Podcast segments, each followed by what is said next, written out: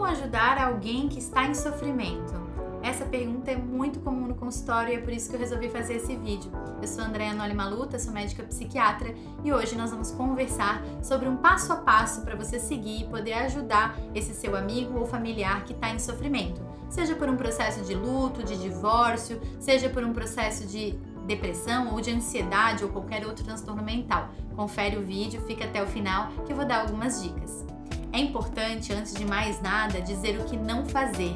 Eu sempre brinco, né, com os meus alunos que se a gente não sabe o que deve ser feito, a gente tem que saber o que não pode ser feito. Enfim, para se a gente não vai ajudar, a gente não piorar a situação dessa pessoa querida. Primeiro ponto, não julgar então, evite fazer comentários sobre, nossa, mas você sente isso? Mas você tem carro, casa, marido, você tem filhos? Evite julgar. Esse julgamento não vai fazer aquela pessoa parar de sentir o que ela está sentindo. E ela ainda vai sentir que ela não pode se abrir com você porque você não é capaz de compreender, você não é capaz de olhar os problemas dela com os olhos dela, do ponto de vista dela. Faz sentido? Segundo ponto a não, não fazer, né? Não medir o julgamento alheio. Às vezes a pessoa está num sofrimento grande por uma questão da rotina, por uma questão de cansaço, de estresse ou um somatório de pequenos fatores. E aí alguma pessoa pode vir e falar: "Nossa, mas por conta de um problema tão pequeno você fica assim", e a pessoa pode se sentir menosprezada no seu sofrimento. Então eu sempre brinco que o sofrimento não é uma competição, né? Meu dedo mindinho pode doer bastante e o seu coração infartado doer também. Qual dor é maior? Dá para saber. Dor é subjetivo, compreende? Então, dito isso, não faça essas duas coisas e vamos ver o que podemos fazer. Então, em primeiro lugar, é acolher. Médicos, enfermeiros, psicólogos são treinados para fazer o acolhimento dos pacientes quando eles chegam em sofrimento. Mas isso não é exclusivo né, das pessoas que trabalham na área da saúde. Todos nós podemos treinar a nossa capacidade de sermos acolhedores, de sermos empáticos para receber essa pessoa que está em sofrimento. Então, o primeiro passo seria ouvir atentamente. E veja, gente, ouvir é diferente de simplesmente escutar.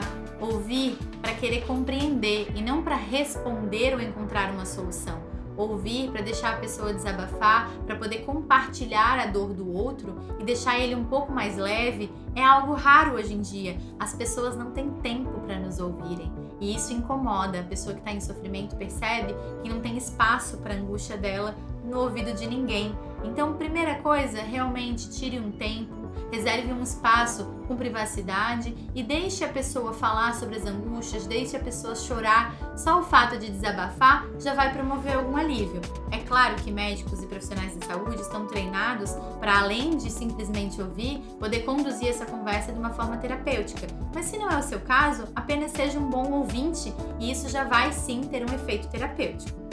O segundo ponto seria a comunicação assertiva, né? Empática e assertiva. Olhar o problema do outro através do ponto de vista dele, entender que para ele esse problema pode ser sim muito grande ou muito dolorido e a partir daí começar a ser assertivo, ou seja, começar a programar e combinar com ele o que pode ser feito a partir do problema, como encontrar uma solução, um alívio de sintomas. Veja, sempre com muita compaixão e evitando simplificar problemas que às vezes são muito complexos. Por exemplo, uma pessoa que está em dúvida se vai para um divórcio ou não, você simplesmente responder sem pensar e sem ouvir atentamente a história dela. Ah, então você para de uma vez? Pode não só não ser terapêutico, quanto ser contraproducente, né? Essa pessoa pode entender que você não está muito afim de entender a complexidade do problema, que você está respondendo aquilo só para se livrar do problema e dela, né? Porque a pessoa que reclama e que está com um problema, ela já se acha chata e aí ela vai ter a sensação que você também acha que ela é chata. Então, muito cuidado com esses conselhos. Nem sempre a pessoa que está pedindo para ser ouvida, ela quer um conselho ou um palpite. Cuidado, reserve as suas opiniões para você e só dê a sua opinião se realmente for solicitado. O terceiro passo e último é fazer um plano com essa pessoa. Então, a pessoa que está em sofrimento, vamos pensar numa pessoa que tem um quadro depressivo, começou a falar em morte e suicídio, ela está num sofrimento intenso, você já ouviu ela com bastante atenção, vocês conversaram por bastante tempo nos detalhes do que ela vem sentindo e do que ela vem passando. Você já tentou ter compaixão e empatia ao conversar com ela, tentar entender os detalhes dessa história? E aí entra o terceiro ponto que é elaborar um plano. Sempre falo que a gente tem que ter plano A, plano B e plano C. Isso é, um plano para curto prazo, para médio prazo e para longo prazo. Então, se você tem medo de deixar essa pessoa sozinha, de repente é uma noite que ela vai dormir na sua casa, ou você na casa dessa sua amiga, ou você vai chamar a mãe dela para ficar com ela, o esposo, você vai chamar essa rede de apoio, isso pode ser um bom plano a curto prazo.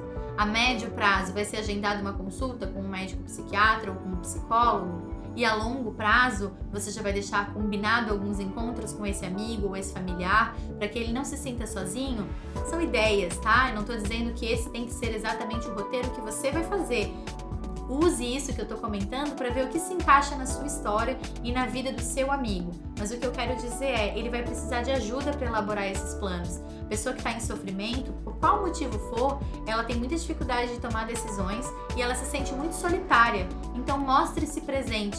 Combine os planos e mostre que você vai estar com ela lado a lado para passar por esses três tipos de plano. Isso já vai trazer muito conforto para a pessoa que está sofrendo, ela vai se sentir acolhida e a tendência é que os sintomas aliviem e ela possa então buscar ajuda, tendo a segurança da sua amizade ou da sua companhia ao lado dela, que vai fazer toda a diferença, tenho certeza. Espero que esse vídeo tenha te ajudado. Depois, se você conseguiu conversar com essa pessoa que está sofrendo, se isso deu um resultado legal, escreve para mim nos comentários. Eu sempre fico curiosa, adoro as histórias de vocês. Caso você ainda não tenha se inscrito no canal, se inscreva, clica no sininho para você receber sempre as notificações do novo conteúdo e nos vemos no próximo vídeo. Até lá!